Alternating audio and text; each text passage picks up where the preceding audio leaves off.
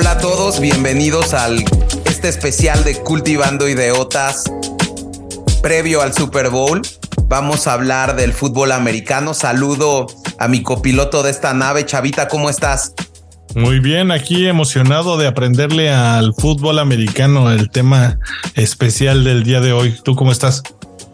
Pues muy bien, eh, es un tema que la verdad eh, me considero un neófito. Eh, eh, me gusta ver el Super Bowl, me gusta lo que genera el Super Bowl, ¿no? Eh, la cultura que tiene detrás el Super Bowl. Y es por eso que, tuvimos, tenemos que presentar a dos ideólogos que nos van a acompañar en esta ocasión para platicarnos a fondo de lo, de lo que trae el fútbol americano, la cultura que trae detrás y lo que significa este evento que está por comenzar este fin de semana. Eh, Chavita, si quieres presenta a, un viejo conocido del cultivando.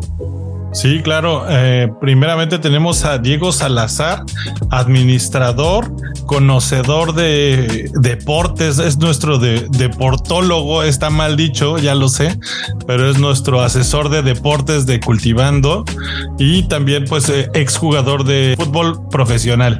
Chavita James, eh, Paco, un gusto, un gusto estar aquí de nuevo con ustedes. Eh, vamos a darle, vamos, como, como les he dicho, vamos a, meterle pasión a esto. Y pues, este, bienvenidos también a, todos los que nos escuchan. Y voy a presentar yo a un nuevo ideólogo de este cultivando, de esta comunidad que hemos forjado. Es Paco Bermúdez empresario, comunicólogo, egresado del TEC de Monterrey, fue jugador de fútbol americano a nivel universitario en México, un fanático de los deportes y en especial es un amplio conocedor del fútbol americano. Bienvenido Paquito, ¿cómo estás? ¿Qué tal? Muy bien, gracias James, Chavita, Diego, les mando un abrazo, es un gusto estar aquí con ustedes. Como les había mencionado antes, me gusta escucharlos, programas muy ricos para poder platicar y pues lo que, lo que venga. Pues bienvenido a este cultivando. Y pues vamos a empezar. Eh, ¿Cómo surge? Y yo veía, eh, eh, Paco, Diego, que el fútbol americano surge en el college, en el college gringo. Y tú me decías, Paco, que tiene un antecedente en el rugby. Sí, todo esto viene del rugby. El rugby eh, tiene toda la formación de, jugadores eh, eh, universitarios, se empieza a desarrollar. Como les mencionaba, la anotación simplemente te dice de dónde viene el deporte. Se llama touchdown y en el rugby para poder anotar tienes que llegar con el balón a la zona de anotación y poner el balón en el piso, tocar con el, con el balón. Entonces en ese momento se valida la anotación el fútbol americano fue desarrollándose, fue cambiando y se determinó que con cruzar con el balón la zona de meta, la zona de gol, se, tomaba como anotación, ¿no? Pero de ahí es de donde parte el, deporte del fútbol americano, por eso los dos deportes son fútbol de contacto, en uno deciden hacerlo casi a cuerpo limpio, en el otro se empiezan a equipar poco a poco con cascos que eran de cuero, imagínense el golpe de eso, era un golpe durísimo, y no existían grandes, eh, los shoulders, que son las sombreras, eran, eran también delgaditas. Entonces el golpe era directo. Se fue desarrollando y empezaron a... ahí es donde se, hace la gran separación del rugby con el fútbol americano. Es más fuerte el contacto del, del americano con el rugby, porque digo, en el rugby yo los veo y realmente están digamos, a pelo, como dirían. Yo creo que es el del rugby. ¿no? Yo creo que es el del rugby más duro. Sí, porque es un contacto directo.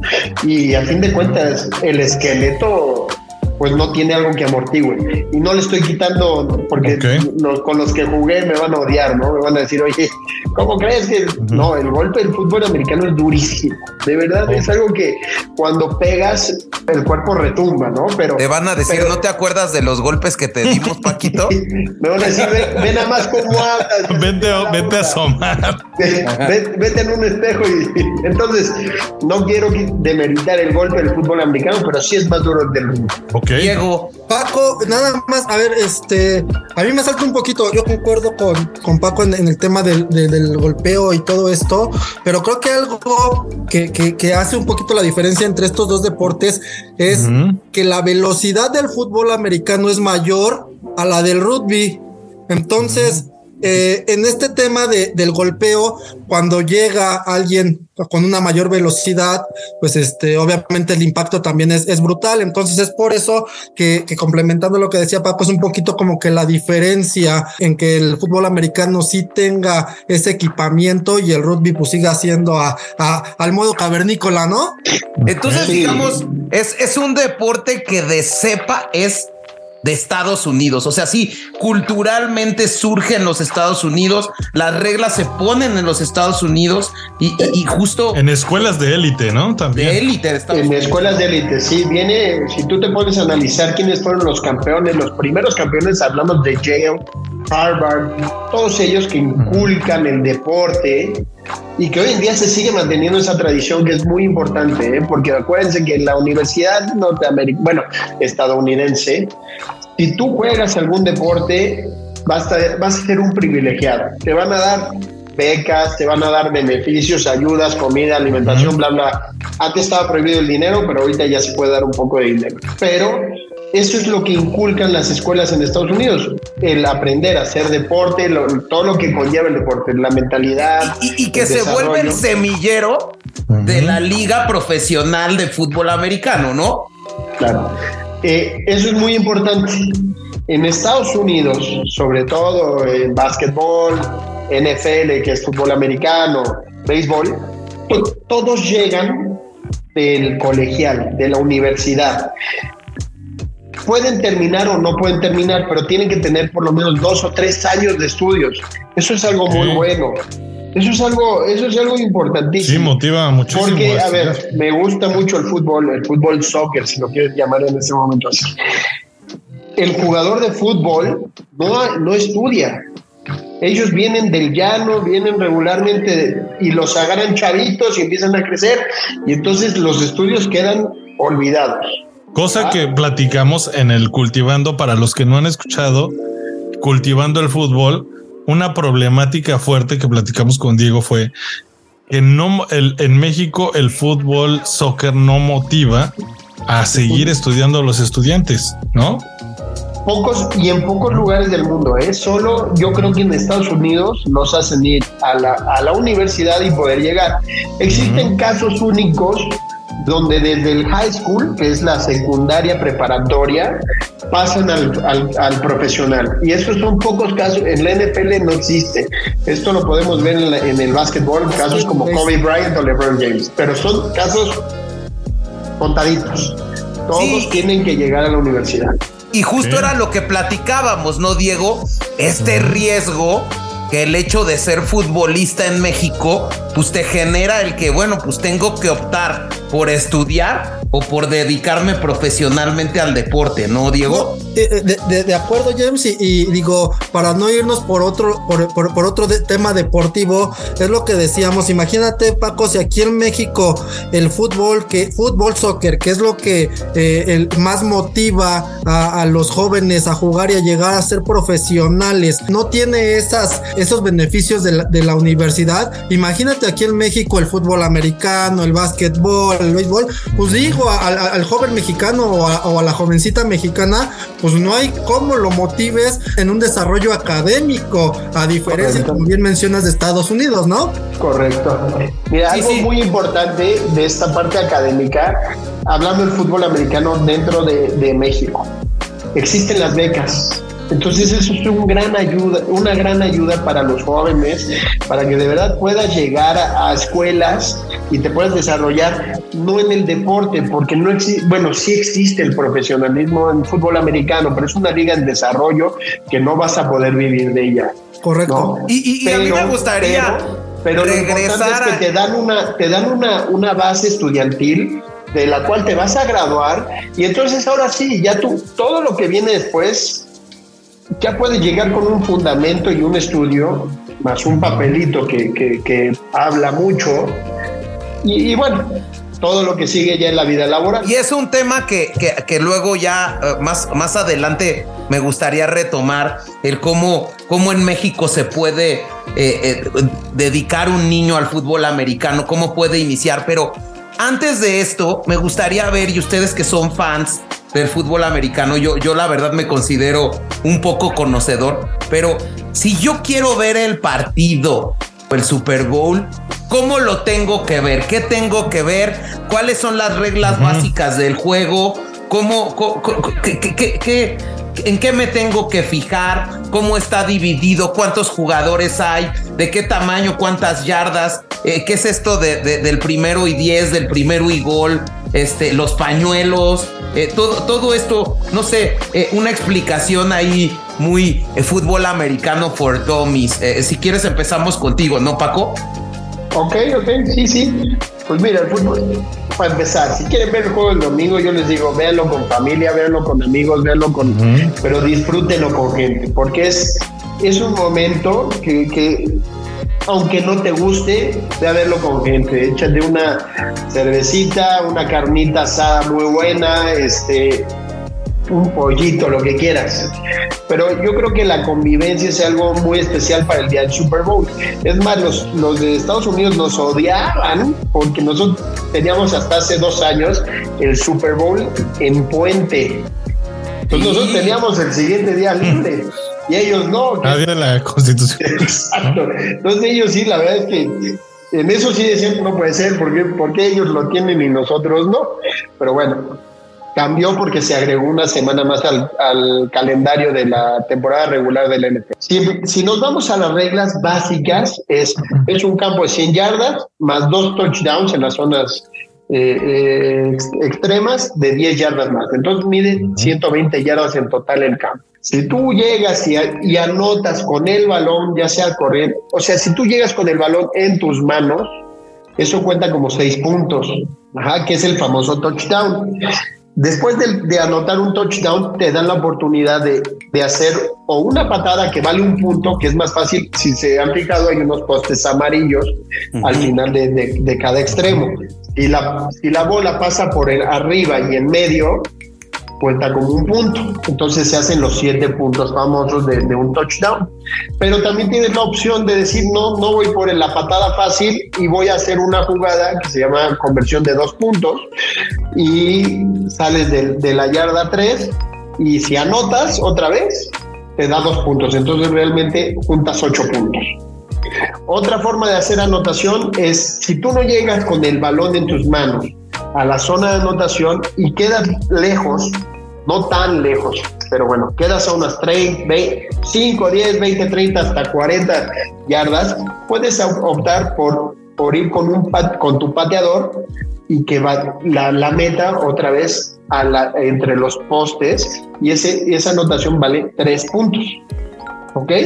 No sé si me di a entender. Entonces, hay posibilidad de anotar para que valga 3, para que valga 6 para que valga 7 y para que valga 8, ¿no? Y, hay una de dos. Una de, dos puntos. Es, es muy rara y se le llama safety. Es cuando tú, tú tienes el balón, yo, yo como ofensiva tengo el balón y me agarran dentro de mi zona de anotación, o sea, hasta atrás. Ajá, me, me, agarran con el balón y ahí cuenta dos puntos. Y la desventaja de esos dos puntos es que además me los van a, se los van a dar al equipo contrario y yo voy a patear y les voy a dar el balón al otro equipo. O sea, le voy a dar la oportunidad de que él tenga el balón y me pueda hacer los puntos que pueda, ya sea de 3, 6, 7 u 8, ¿no? Entonces, esa es la, la base del, del fútbol americano. No sé si Diego quieras comentar la parte de los primeros y dieces, por ejemplo. Sí, eh, realmente siguiendo con eso, con esa metodología que, debemos de comprender y para que sea menos y, ya eh, olvidarnos de todo lo más, las reglas más complejas y el desarrollo es todo equipo tiene cuatro oportunidades. Esas cuatro oportunidades se pueden volver a obtener cada que tú llegas a avanzar o cada que un equipo llega a avanzar 10 yardas o más, pero lo mínimo son 10 yardas. Entonces, si tú estás en la yarda 1 y avanzas, eh, te tardaste una oportunidad, dos oportunidades, tres oportunidades, y en la cuarta, por lo que tú quieras, ahorita, ahorita explicamos eso, pero en la cuarta tú llegas a la yarda 11, tienes otra vez la oportunidad de llevar otras cuatro jugadas hacia adelante. o sea, conforme vas avanzando y vas obteniendo estas líneas que, se ven en la tele, que son... Se te premia, digamos, ¿no? Se te premia con cuatro jugadas más. O sea, entre más avances, más jugadas. Así es, así es. Y bueno, eh, es, esa es la otra regla con lo, en el tema de, los puntos y las anotaciones y el tema de obtener esos primeros y dieces, yo creo que para los que les se están adentrando en este tema, con eso yo, creo que empezarías a disfrutar este el partido de fútbol americano. Como dice Paco, es más, más un, un, este, un sentir, una emoción ahí con la familia. Ya después bien, digo, vienen más reglas y todo lo demás, pero bueno, explicarlas, yo creo que más que, más que fomentar el gusto. Pero aquí algo, algo de alguien que no, no es fanático del americano. Esto de los tiempos, los tiempos fuera. A mí que me desespera como ver que de repente ya va a acabar. Falta un minuto para que acabe el partido y de repente hacen dos tiempos fuera. Digo, a lo mejor le exagero, pero van haciendo como esos cortes. ¿Cuál es como la idea? Ahora, este, me adelanto un poquito allá, Paco, pero este, tienes razón, Chavita. El desarrollo del partido comprende cuatro cuartos, cada cuarto obviamente es de 15 minutos y esos cuatro cuartos a la vez se dividen en medio tiempo y medio tiempo, estamos hablando de dos cuartos y dos cuartos y dentro de cada cuarto tiene, cada equipo tiene tres tiempos fuera. Entonces estamos hablando que durante todo el partido cada equipo puede disponer de seis tiempos fuera, eh, tres en el primer tiempo y tres en el segundo tiempo. Y bueno, cuántos minutos? Ya, hay el tema estratégico, este, porque a ti eh, te causa así como que qué van a hacer? Digo, eh, este Paquito nos puede nos puede explicarlo mejor. Mira, decías, ¿cuánto tiempo dura? Antes era de un minuto y se han ido recortando. ¿Por qué? Porque buscan generar que, la gente no se despegue de la televisión, ¿no? Porque eso es un punto importante. ¿Qué es lo que, qué es lo que hacen eh, con cada tiempo fuera? Todo esto es estrategia. ¿Por qué? Porque el tiempo se acaba. El tiempo va corriendo en tu contra. Entonces, cuando los partidos están cerrados, es cuando regularmente se usan estos tiempos fuera. O en jugadas muy especiales. Eh, si tengo una, como decías, tengo cuatro oportunidades para avanzar, pero ya voy en tercera oportunidad y en lugar de que me falten dos o tres yardas, me faltan 16, pues a lo mejor pido un tiempo fuera para poder pensar más la jugada y poder, poder avanzar esas 16 yardas. con lo, como más se usa el tiempo fuera es para parar el tiempo. ¿Por qué? Porque si voy perdiendo 16-13 y yo tengo que avanzar el balón y el tiempo sigue corriendo, pues se me va a acabar. Y, como, como hemos visto, eh, aquí las jugadas se tienen que ir mandando y se tienen que frenar cada, de jugada a jugada, tienes que ordenar qué va a hacer cada jugador. Entonces no te da el tiempo de, de, hacerlo de, forma corrida. Entonces en ese momento faltan 36 segundos, ¡pum! Quemo el primer tiempo y se para el tiempo. ¿Ok? Se para el tiempo de juego yo tengo tiempo también para poder pensar qué jugadas voy a hacer y, desarrollar. Si me faltan ocho segundos, ya no me da tiempo a lo mejor para poder sacar a tal jugador y meterlo. Entonces, meter a otro, quedemos el tiempo fuera. Todo es como parte estratégica. Ok. ¿Cuántos jugadores son por equipo? 11. 11. Son 11 jugadores por equipo, sí. Y, yo veo que hay un cuate que es como el coreback, que es como que el que orquesta eh, la jugada, ¿no? Al momento que, digamos, eh, eh, la jugada es en ofensiva, pues el protagonista es el coreback. ¿no? Y cuando es en defensiva, yo veo que generalmente el coreback se va a la banca y meten a otra persona, ¿no? O algo así. Así. Ah, eh, existen los jugadores ofensivos es correcto. y jugadores defensivos. Eso es bien importante, eso yo no lo tenía claro. Sí, eso existe un jugador totalmente ofensivo y un jugador defensivo. Hace muchos años, hablamos de los años 60, sí llegaban a jugar ofensivo y defensivo algunos, diciendo, este guante es buenísimo, mételo en los dos lados. Eso se acabó. Eso hoy en día ya no existe y, ahora es o eres ofensivo o eres defensivo o eres también de equipos especiales. Equipos especiales son los que le comentábamos hace rato con patadas y todo ese tipo de jugadas. Ok. Mm. Entonces hay tres, tres eh, distintos. Ofensivo, defensivo y equipos especiales. El jugador más importante de la ofensiva es el coreback. El coreback y es el, por, por, eso es el mejor pagado, por eso es el más buscado, por eso, porque él es el que desarrolla todo. Si se dan cuenta ahorita, el, de los mejores corebacks es Patrick Mahomes, lo que decías al principio, ¿no? ¿Quién es Patrick Mahomes? ¿Por qué lo siguen tanto? ¿Por qué le pagan tanto? Llegó a firmar un contrato de 10 años por 500 millones de dólares, o sea, anual 50 millones de dólares. Lo que es eso es impresionante. Nada mal. No, imagínate. Brady también era coreback, ¿no? Brady, pero fíjate, ahí es que a lo mejor me voy a desviar un poquito el tema. Si nos vamos a la parte monetaria, Patrick Mahomes le dan este super contrato. Queda campeón hace tres años.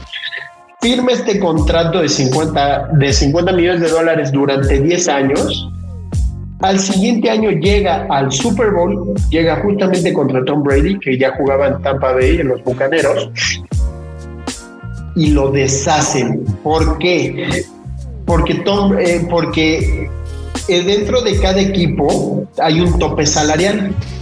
Este tope salarial es por año puedes gastar, eh, si mal no recuerdo, son 220 millones de dólares anuales, por ahí debe estar. este, no me puedo pasar de ese, de ese, de ese límite, ¿ok? Entonces, si yo le doy 50 millones de dólares a, Patrick Mahomes y son 56 jugadores por equipo, ¿cuánto me queda realmente para repartirle a todos los demás?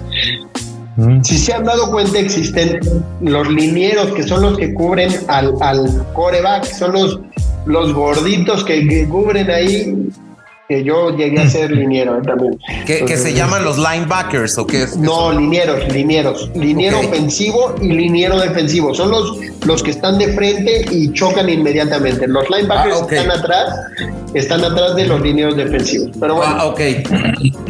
¿Qué pasó? Patrick Mahomes recibió tanto dinero ese año que desprotegió a su línea ofensiva, que es el que lo protege a él. Ajá. Mm. Las yardas que se cuentan siempre son las que avanzas o todas las que vas hacia el frente. ¿Ok? No lo que corres para un lado, para atrás, para. No. Es lo que avancé hacia el frente.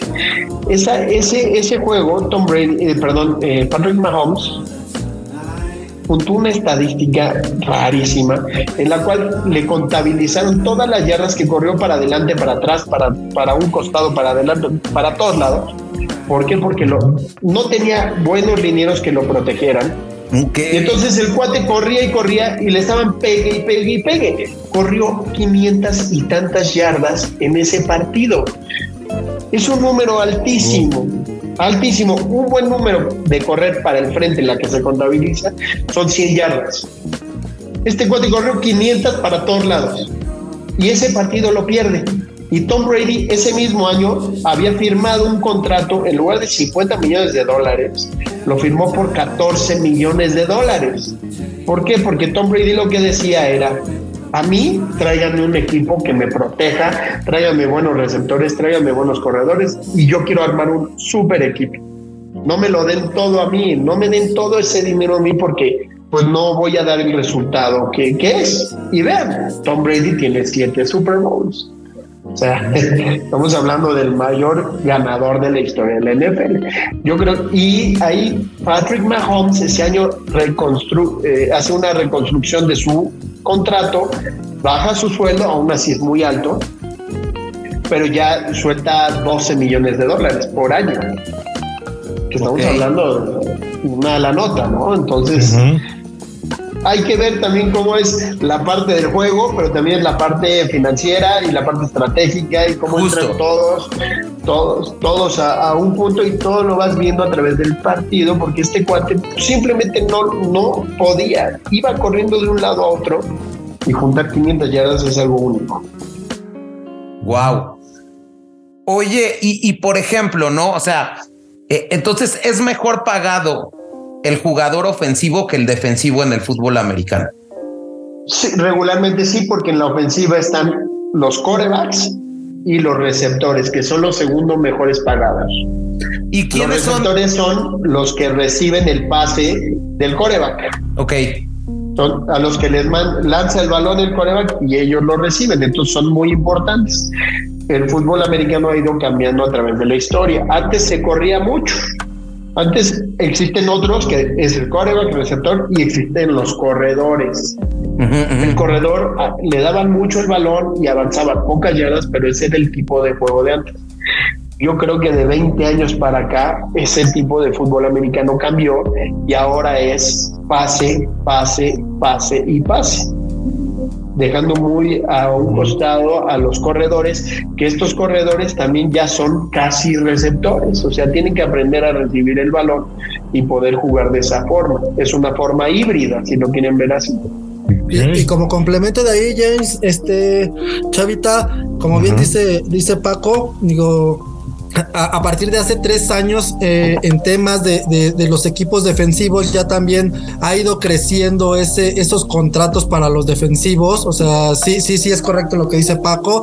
Por historia, por costumbre, por lo que sea, eh, los jugadores ofensivos son los mejores pagados, pero les repito, desde hace tres años ya los defensivos también están empezando a ganar grandes contratos. Entonces ahí va un poquito porque también ya ahorita con todo esto que dice Paco, con que ha cambiado eh, el tema tema del fútbol americano, la, parte defensiva ya también este, se han dado cuenta que, que, es, que es muy valiosa. De hecho, eh, digo, no, no, se llega a asemejar, pero los pateadores este, antes ganaban eh, una Bill Coca, hoy no llegan a los contratos multimillonarios de un coreback o de un receptor, pero ya los dueños de los equipos, los este, presidentes se dieron cuenta que también los pateadores de equipos especiales este, tienen que ganar bien para que pues, tengan a los mejores. Sí, hay, hay temas donde en un Super Bowl Adam Vinatieri era el pateador de los Patriotas, los hizo campeones durante, o sea, gracias no solo al Super Bowl, sino de toda la temporada, les hizo ganar muchísimos juegos por ser él el pateador. Entonces antes se les menospreciaba y de repente empezaron a tomar una fuerza muy importante.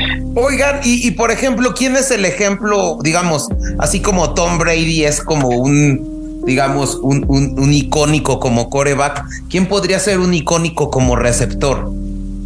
Hay, varios, pero Jerry Rice. Jerry Rice. Sí, Jerry Rice. Existe una pelea entre, como ahora existe en el básquetbol de Michael Jordan o LeBron James. Lo dejamos seguir para otra plática. no, estaría bueno saber quién es el, el, Michael Jordan del, del, el Michael NFL. Jordan es Jerry Rice y el LeBron James sería Randy Moss. Jerry Rice queda campeón cuatro veces. Randy Moss no queda campeón nunca. Pero lo que hizo Randy Moss eran cosas impresionantes. Eh, ¿De qué equipos eran? Jerry Rice, sobre todo. Perdón, dale, Paco, dale. No, no, no, no, no, adelante, adelante. Este, eh, Jerry Rice de los 49, Randy Moss, eh, ¿te reflejas a la, a la época de tras de Nueva Inglaterra, este Paco? Sí, sí, sí. Mira, puede, Randy Moss empieza en Vikingos y rompe un récord como novato. Después se va a los Patriotas. Randy Moss baja de nivel hay un momento que dicen el Randy Moss, que era el dios y el que todo el mundo veíamos como el genio, de repente se va para abajo y ya nadie lo quería contratar. Y Tom Brady, cuando está en los Patriotas, dice: tráiganme a Randy Moss. Y Randy Moss dice: lo va a buscar. Hay, hay, un, hay una serie, si mal no recuerdo, está en Amazon Prime o Netflix, de Tom Brady este es muy buena, por cierto. Y se ve como Randy Moss va a buscarlo al hotel y le dice, yo quiero jugar contigo. Yo quiero jugar contigo y porque eres, pues eres Tom Brady, ¿no? Dice, venga, bienvenido.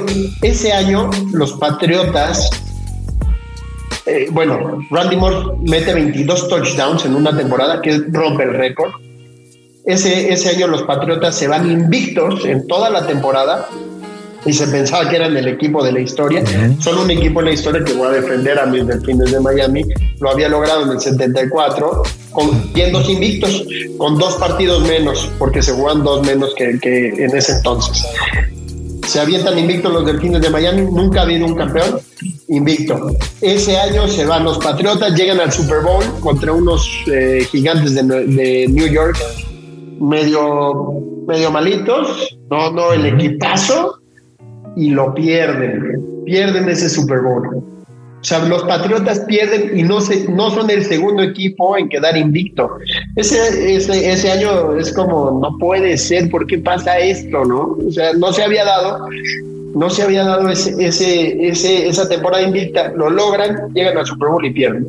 No, y aparte en, las, en, las, apuestas, este Chavita James, este, las apuestas no daban un peso por los gigantes no, no, no, no, no.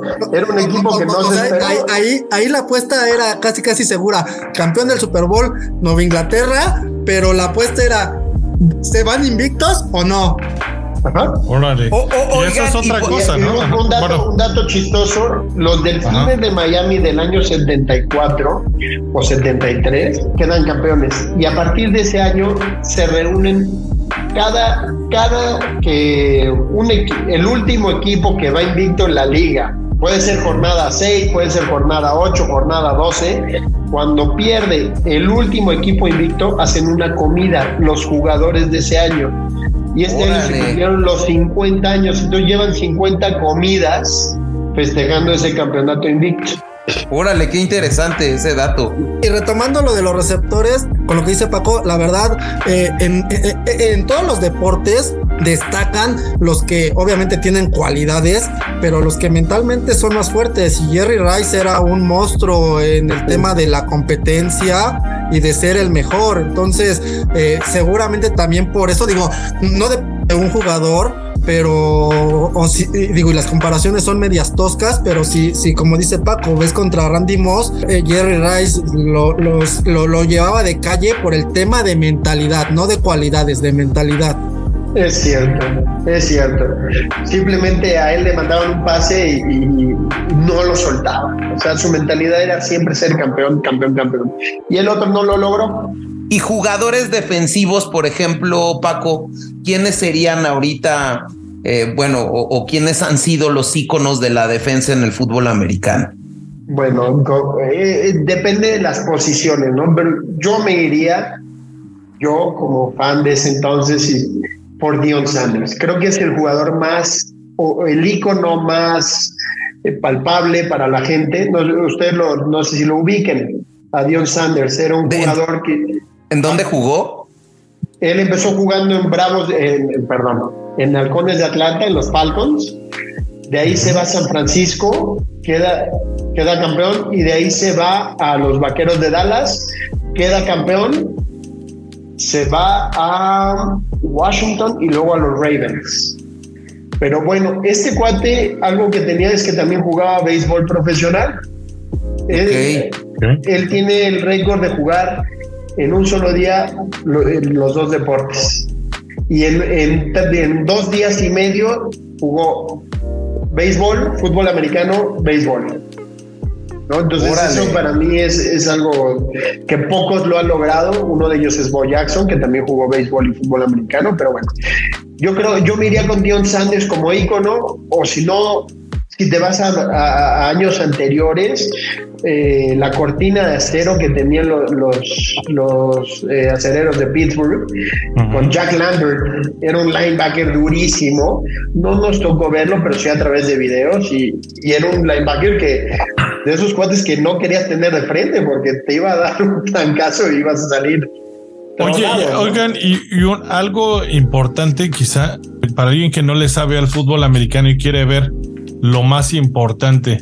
¿Cuáles son las jugadas que impresionan, estas que se suben al YouTube? Las patadas, estos goles de campo, los touchdown, los bloqueos, ¿qué, hace más viral este deporte? Ahorita, ahorita contesto si, si, me das oportunidad tu pregunta. Eh, yo sí me quiero sumar, ahí, este Paco, Lawrence Taylor. Este, ah, claro. Eh, era un defensivo de los gigantes de, de Nueva York eh, Salón de la Fama, este, como dice Paco, digo yo, eh, yo tuve oportunidad de, yo me acuerdo, era muy pequeñito, pero sí llegué todavía a alcanzar a verle sus últimos años y sus últimos años yo todavía decía, pues es un monstruo este, este señor, ¿no? Entonces, para mí, este, Lawrence Taylor es... Este Era un linebacker externo, buenísimo. Sí, sí, sí. Buenísimo. Eh, eh, eh, considerado, considerado el mejor defensivo de la historia. O sea, eh, es, es, ahí también de repente, ¿no? Digo, ¿a, qué voy con esto? A lo que comenta Chavita, ¿no? De repente es por, por, por gustos de uno, o sea, este, no es lo mismo el receptor que, que este, el corredor, no es lo mismo este, el ala defensiva, o sea, cosas así, entonces también de repente, este, tú le preguntas quién es el mejor de la historia, pues digo, dependiendo de la posición, ¿no? Pero como en un todo, este, defensivo, para mí me quedo con Lawrence Taylor. Es cierto, es cierto.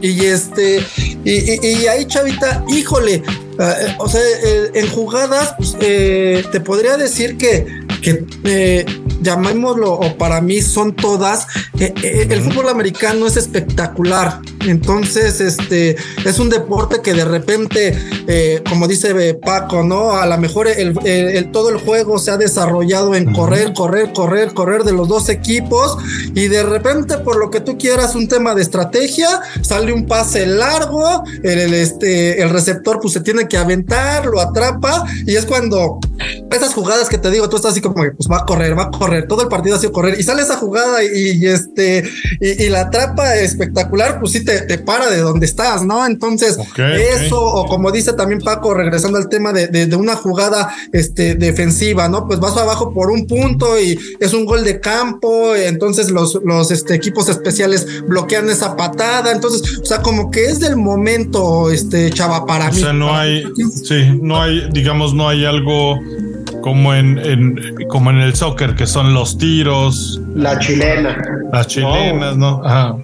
No hay una jugada específica, ¿no? oigan, y a mí me gustaría entrar a este tema ya de los equipos, y no sé ustedes cómo eh, lo podrían tocar, pero, pero eh, esta parte de lo icónico y de los equipos, de los grandes equipos del fútbol americano de la NFL, como son los Cowboys, los Patriotas.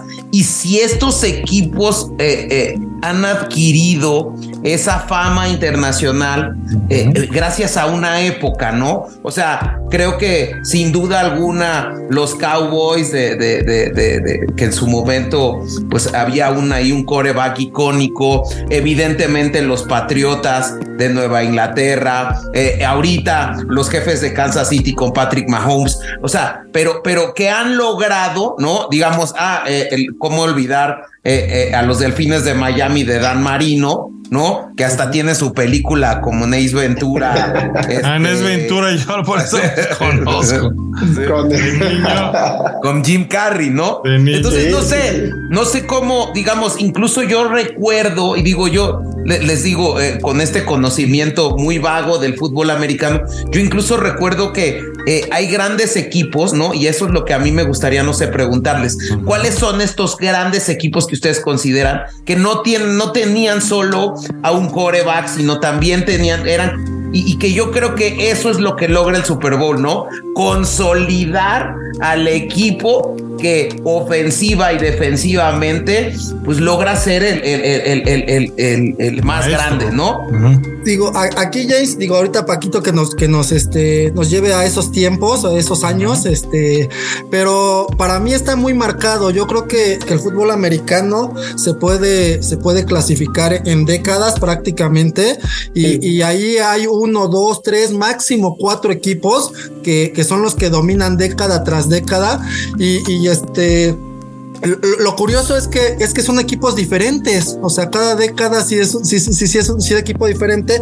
Y para cerrar esto y darle la palabra a Paco, eh, en el fútbol americano es muy dado a que esos equipos se les llame dinastías, ¿no? Entonces, este, eh, digo, no, para irnos tampoco a, más atrás, pero yo creo que Paco, a partir de los ochentas, yo creo que, que, es este, está bonito esto, ¿no? Ir recapitulando qué, qué equipos son los, los que los que destacan.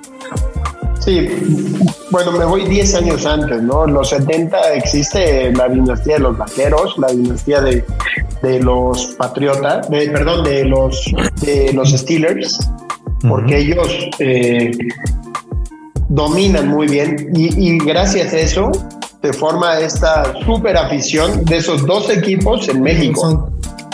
Porque ahí, si tú te vas a, gente un poco mayor a nosotros, si te das cuenta, la afición era o de Pittsburgh o de los vaqueros. ¿Por qué? Porque en esos años dominaron ellos.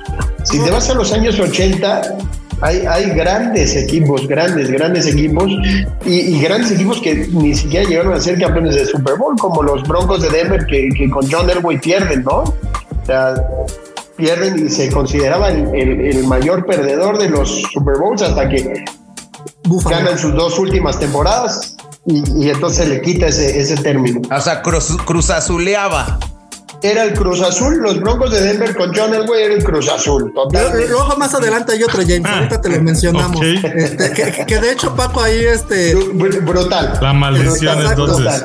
Pero ahorita, pero, pero ahí complementando lo de Paco en los 80 los 49 de San Francisco totalmente. Eh, es el equipo que domina esa, esa década. ¿Ese era, era, el Detroit Ekman o cuál era? No, no, no, ese es la etapa de Joe Montana. Con ah, Joe Montana, Con Jerry Rice, justamente. Correcto. Ahí ellos dos hacen una, una dupla imparable, imparable. Ahí le ganan a, a los bengalíes dos veces que traían un super equipo, le ganan una vez a, los Delfines de Miami, que es el, el, único Super Bowl que juega Dan Marino.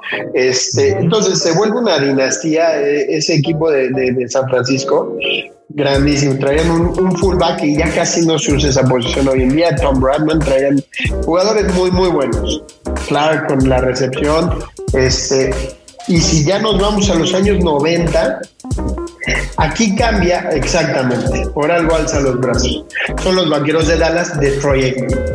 Eh, con Troy Aikman era una tercia grandísima, muy buena. Troy Aikman, Emmitt Smith, que es el corredor con más yardas en la historia, a mi gusto no es el mejor de la historia porque podría poner a Walter Payton en los 80 y a Barry Sanders en los 90 con, un muy mal equipo, pero bueno, Emmitt Smith es el mayor ganador de yardas en la historia. Y un receptor que, se, que es Michael Irving. Michael Irving. Michael Irving, impresionante este cuarto. Entonces ellos generan, ganan tres campeonatos en los años 90 y, y, ahí entran también los, los 49. Los 49 empiezan este, también con un super equipo. Se va Joe Montana de los 49 y llega otro gran coreback que es Steve Young, todavía con, Jerry Rice.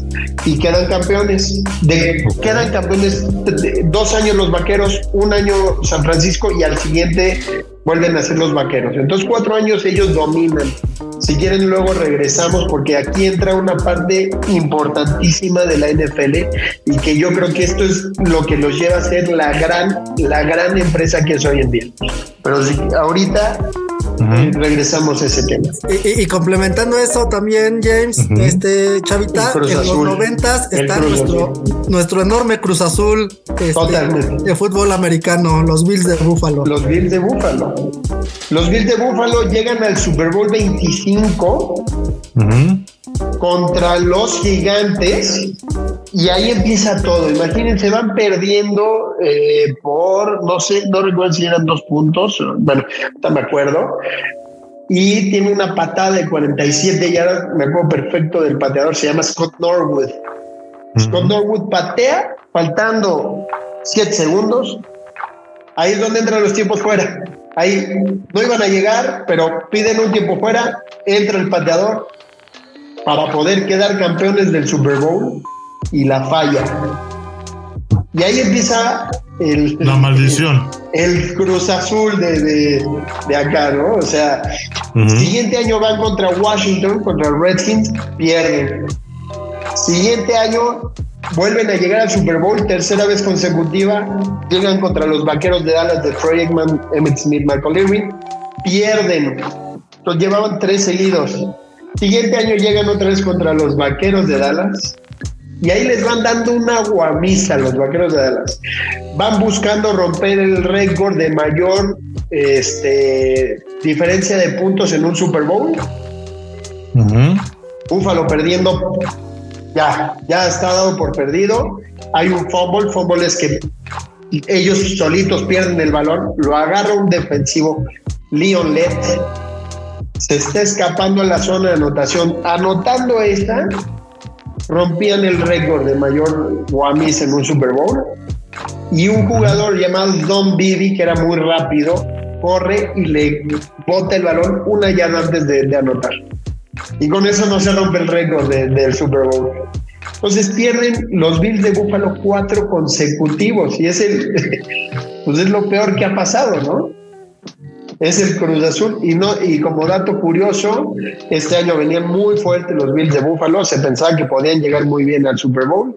Y dentro del estadio el día que pierden está una nevada impresionante. Y un chavo trae una chamarra de búfalo, su gorrito de búfalo, todo, y se está, se está grabando, se baja la chamarra y trae la playa del Cruz Azul. Nada más dejo el dato curioso, dejo el dato curioso porque le pasó la, la vibra. Eh, eh, que, que, que, le mando un saludo a, nuestro amigo en común, Paquito Cristian Martín un Abrazo, un abrazo al buen Cristian. Un abrazo al buen Cristian. Pues él es un Bill completamente. No, hombre, yo creo que es el número uno, ¿eh? Es, el, número, uno. Está cayendo. Pero ahí, ahí, los Bills de Búfalo pierden y entonces esa se podría llamar dinastía. ¿Ustedes le llamarían dinastía a alguien que pierde pero llega siempre? ¿O no? Y, pues, híjole, yo, a ver, yo te contesto yo de bote pronto. Pues malos no son porque llegan a, llegan a la final, supongo. Exacto, exacto. Para, para mí sí, para mí en concreto sí. Este, digo, y tú obviamente eh, como empresario, eh, lo, lo, sabes, lo sabes muy bien, o sea, y, es un tema por, por el tema también de Cruz Azul, ¿no? O sea, la verdad yo soy, yo soy este azul de corazón desde, desde, pequeño y sinceramente eh, eh, me, me dejó de no, sé cómo decirlo, o sea, sí soy un apasionado, pero en este tema me dejó de molestar, pero sí es algo que también de repente, eh, sin, sin tratar de llevar la, la contraparte y demás, y es a lo que voy y quiero hacer la alucinación al empresario, es, oye, o sea, si es un equipo que perdió las finales y todo, pero si lo trasladas a un mundo empresarial, es la segunda empresa que llega año con año. Eres el segundo lugar de 32 o de 24 ahora en, temas de empresas de 500 o de 1000. Entonces, pues digo, uno siempre quiere ser el primero, ¿no? Pero si lo ves a, resultados, a, desarrollo, a crecimiento, a una dinastía, pues vaya, o sea, yo creo que los Bills eh, sí era una dinastía. Y entonces, bueno, seguimos en estas dinastías ¿Qué sigue? ¿Qué seguía? ahí, ahí en ese punto, cuando se acaban esos cuatro Super Bowls, de los tres ganados por los Vaqueros y uno por San Francisco, había una diferencia abismal en, en cuanto al el dinero inyectado por los dueños a cada equipo. Entonces ahí la NFL se da cuenta que esto pues iba a ser, perdón que lo cambió otra vez al fútbol, pero sí iba a volver una liga española, una liga alemana donde hay dos, tres equipos dominantes y así se iba a ir para adelante, ¿no? En, en sí acabo de ver una estadística, creo que de los últimos 50 y tantos, 56 años de la Liga Española entre el Atlético, Barça y el Madrid, sobre todo estos dos últimos, llevan 46, o sea, es impresionante, ¿no? es que justo ese es este tema que yo veo que a diferencia de, de, de otros deportes, ¿no? Yo no veo que hay un claro dominador, ¿no? En cuanto a lana, o sea, como veíamos en la de la Fórmula 1 que tienes a Ferrari, a Red Bull, a Mercedes, ¿no? En la liga, en la liga alemana que tienes al Bayern Múnich, ¿no? Al Real Madrid. Este, en, el fútbol americano hay más como esa rotación. Eh, de repente llegan los Seahawks, ¿no? De repente, ¿por qué pasa eso, Paco? Eh, es por el tope salarial. Simplemente es el tope salarial. A ver, aquí lo tengo, ya lo el tope salarial a este año, cada equipo puede gastar 208.2 millones de dólares por equipo. Si nos vamos al año 94, es eh, estamos hablando de otras cosas, ¿no? Pero bueno, dicen, a ver, podemos cada equipo va a poder gastar 50 millones de dólares, no más. Y entonces, si el dueño de los vaqueros, que Jerry Jones, decía, yo puedo inyectarle 100 en lugar de 50, me están limitando a 50. Y se emparejó con todos los demás equipos. Ah, Y entonces... ¿Eso en qué año fue? 95, 96, por ahí debe ser. Ok. Por, ahí, por esos años es cuando... eh, es, eh, sí, 95, 96. Es correcto, es correcto. Digo, al final son las reglas del juego, James. O sea, la NFL dice las reglas del juego son estas, es esta pareja para los 32 equipos. Porque, ojo, ojo, o sea, ese es el dinero que pueden gastar, como bien lo dijo Paco, ¿eh? No quiere, o sea, y está bien claro, o sea, los vaqueros de Dallas hoy en día es la franquicia deportiva, no solo del fútbol americano, deportiva, que está por arriba de las ganancias de billones de dólares. Sí, o sea, estamos hablando que los equipos tienen un tope para gasto, que eso no quiere decir el tema de rentabilidad. Es Hoy en día, la franquicia más rentable del mundo es Vaqueros de Dallas. Es correcto. Exactamente. Es correcto. Y por mucho, ¿eh? Pero, pero Ah. en reglas, pero en reglas de juego, esta es la regla de juego para todos. Entonces Y- y los eso- limitan, los limitan y gracias a eso se hace una liga súper pareja, Correcto. súper, súper pareja. Y, entonces déjame existir estas grandes dinastías que sí las van, sí van a ver, pero ya no es tanto por el poder económico. ¿ah? Porque me regreso. Yo le podía pagar a Troy Aikman, a Emmitt Smith y a Michael Irving muchísima lana. Le podían pagar en San Francisco a Bill Romanowski, un super linebacker, una la nota, Steve Young, a Jerry Rice. Los demás no lo tenían. Aquí se, se empareja todo y se vuelve una superliga. ¿Qué hace esto? Que el, que el público se empiece a interesar porque empiezan a decir, oye, mi equipo, que son los Rams, tenía años que no llegaban y de repente ya estoy en un Super Bowl. Oye, mi equipo que era que es Arizona, los Cardinals, pues tenía años que no llegaron, ya llegaron al Super Bowl.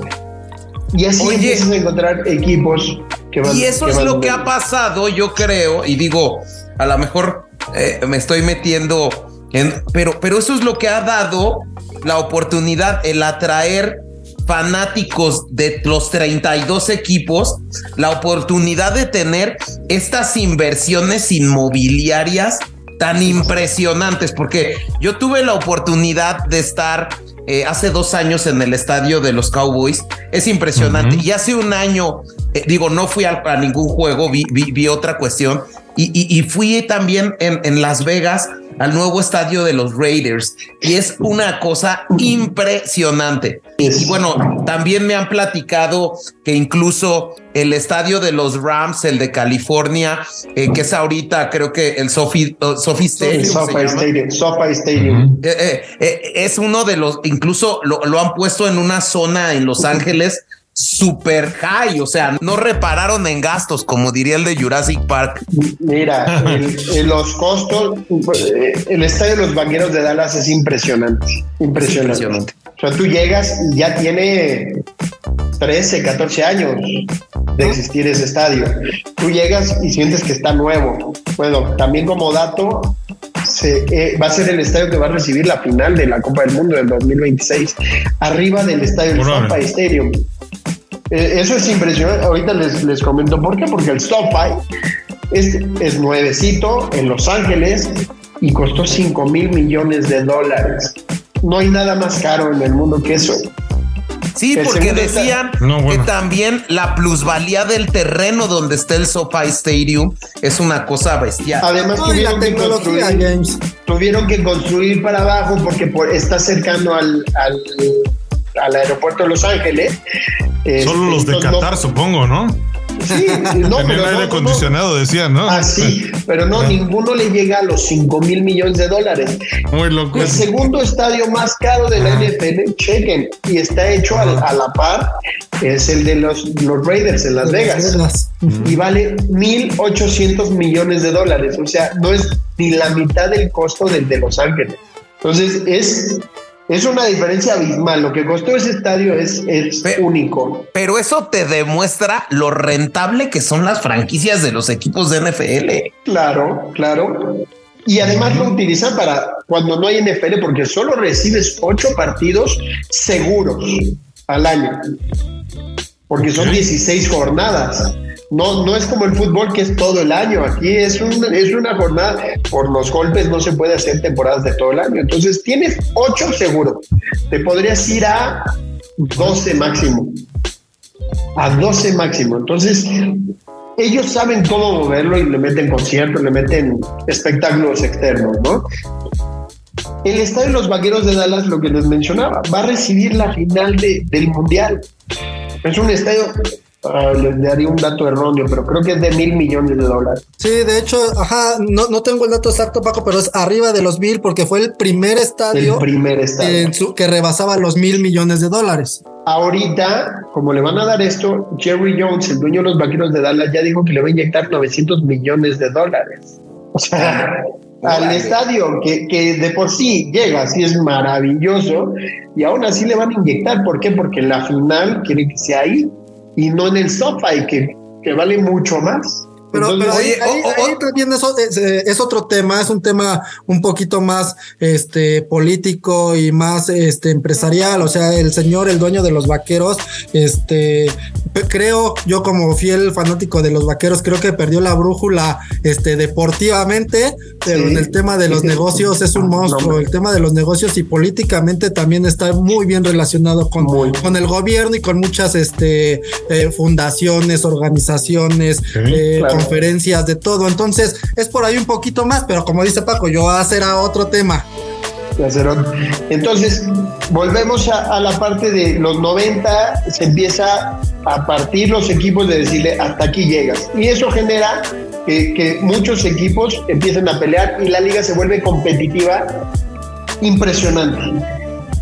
Eh, si tú ves los partidos del NFL en temporada regular que acaban con menos con, diferencia de 7 o menos puntos es altísima. Quiere decir que todos los juegos son entretenidos. Hay pocos juegos que se van a mayor eh, puntaje. Entonces empiezan, el público empieza a irse para allá, a irse para allá, y en ese momento se desplaza televisivamente en cuanto a los ratings y todo esto, se desplaza al rey de los deportes, que es el béisbol, que era lo más visto en Estados Unidos y, lo desplazan y ahora es una diferencia de 5 a 1. 25 veces más fútbol americano que béisbol.